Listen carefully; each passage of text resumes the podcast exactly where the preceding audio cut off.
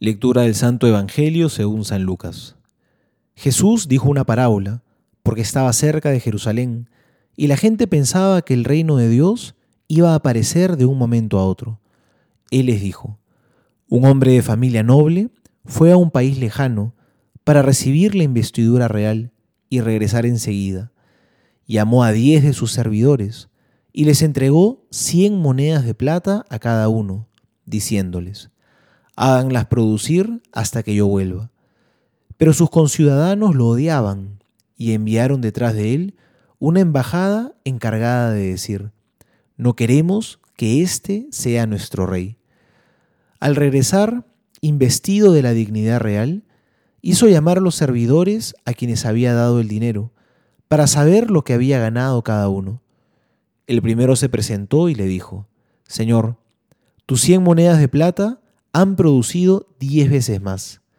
Está bien, buen servidor, le respondió, ya que has sido fiel en tan poca cosa, recibe el gobierno de diez ciudades. Llegó el segundo y le dijo, Señor, tus cien monedas de plata han producido cinco veces más. A él también le dijo, tú estarás al frente de cinco ciudades. Llegó el otro y le dijo, Señor, aquí tienes tus cien monedas de plata, que guardé envueltas en un pañuelo, porque tuve miedo de ti, que eres un hombre exigente, que quieres percibir lo que no has depositado y cosechar lo que no has sembrado. Él le respondió, Yo te juzgo por tus propias palabras, mal servidor.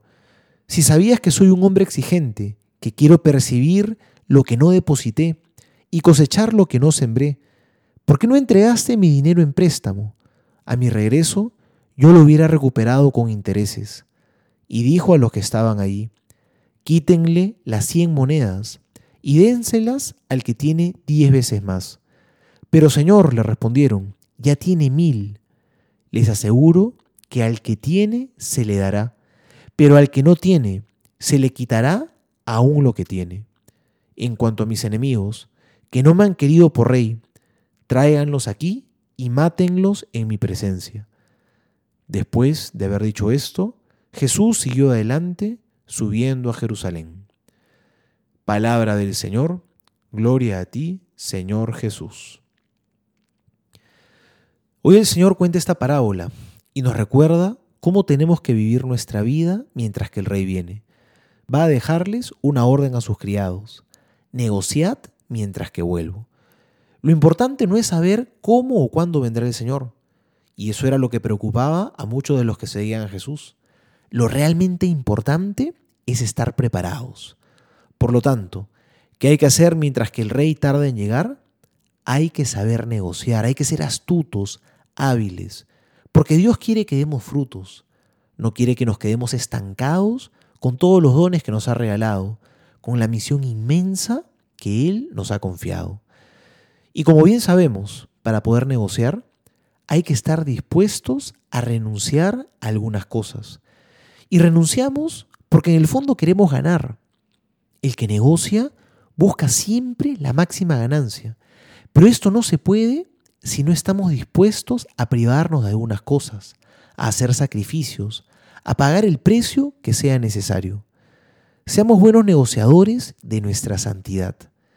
¿Cuánto estás dispuesto a invertir de tu vida para ser santo? ¿Quieres invertirlo todo o solo quieres dar una parte? ¿Quieres ser generoso o quieres ser mezquino con el Señor? En esta parábola, el Señor le reparte a todos por igual, les da 100 monedas a cada uno.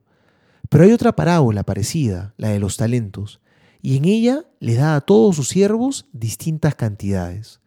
Lo que no podemos negar, de todas maneras, es que hay una moneda, hay un talento que todos hemos recibido. Esa es nuestra capacidad de amar. Es el talento más importante que hay y ese sí, todos lo tenemos. Hagamos entonces un buen negocio con ese talento, no lo escondamos, porque si lo guardamos en nuestro pañuelo, lo perdemos.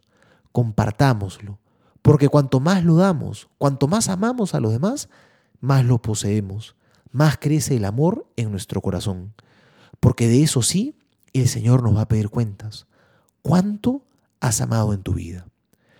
Soy el Padre Juan José Paniagua y les doy a todos mi bendición en el nombre del Padre y del Hijo y del Espíritu Santo. Amén.